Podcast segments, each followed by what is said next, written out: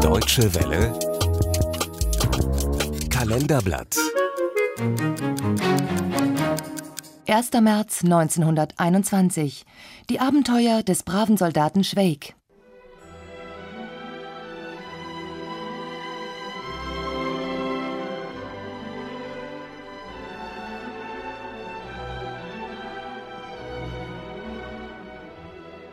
Die Moldau fließt bereits im dritten Friedensjahr unterhalb des Haradschin durch die goldene Stadt Prag. Im fernen Wien hatte der Kaiser abgedankt und mit ihm die ganze K&K-Monarchie.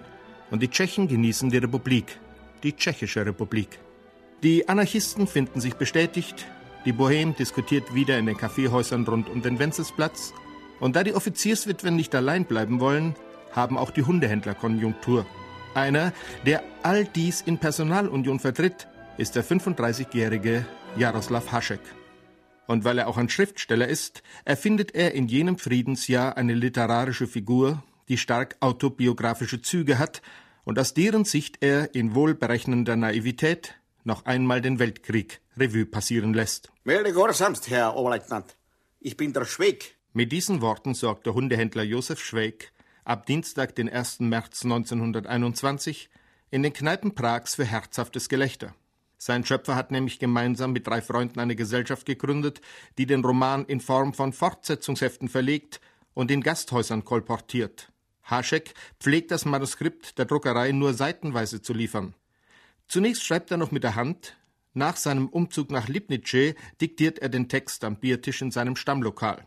Jaroslav Haschek ist fest davon überzeugt, dass die Tschechen die eigene Republik letztlich jenen serbischen Separatisten zu verdanken haben, die im Sommer 1914 in Sarajevo den österreichischen Thronfolger erschossen. Und so lässt er seinen Schwäg bei der Nachricht vom Attentat nicht etwa in die allgemeine nationale Trauer verfallen, vielmehr kommentiert der das Geschehen in unüberhörbarer Ironie. Ah, das schau her.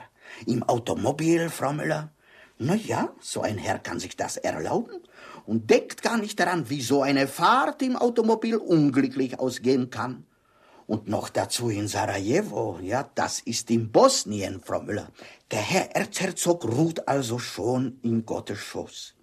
Hat er sich lang geplagt? Nicht zuletzt deshalb, weil Jaroslav Haschek mittlerweile weiß, wie die Katastrophe für die Herrscherhäuser in Zentraleuropa ausging, verleiht er seinem Helden bereits 1914 geradezu prophetische Fähigkeiten. Dasselbe Schicksal wartet noch auf viele Leute.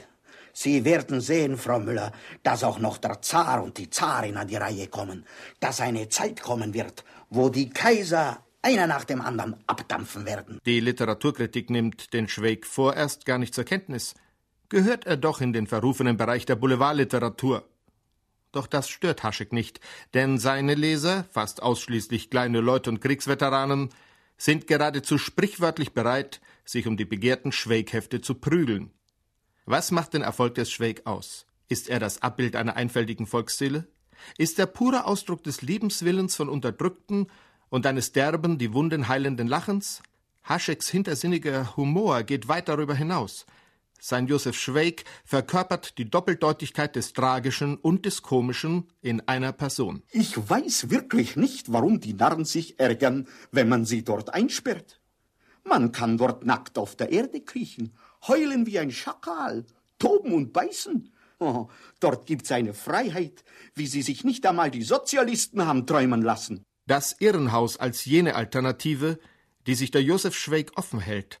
Und so übersteht er den Weltkrieg, indem er allen und jedem gegenüber erklärt: Melde Gehorsamst, jawohl, ich bin so blöd. An der welthistorischen Bedeutung seines Helden hat Haschek nie gezweifelt. Schon kurz nach dessen Erscheinen pries er den Schweig auf einem Werbeplakat als eines der bedeutendsten Werke der Weltliteratur.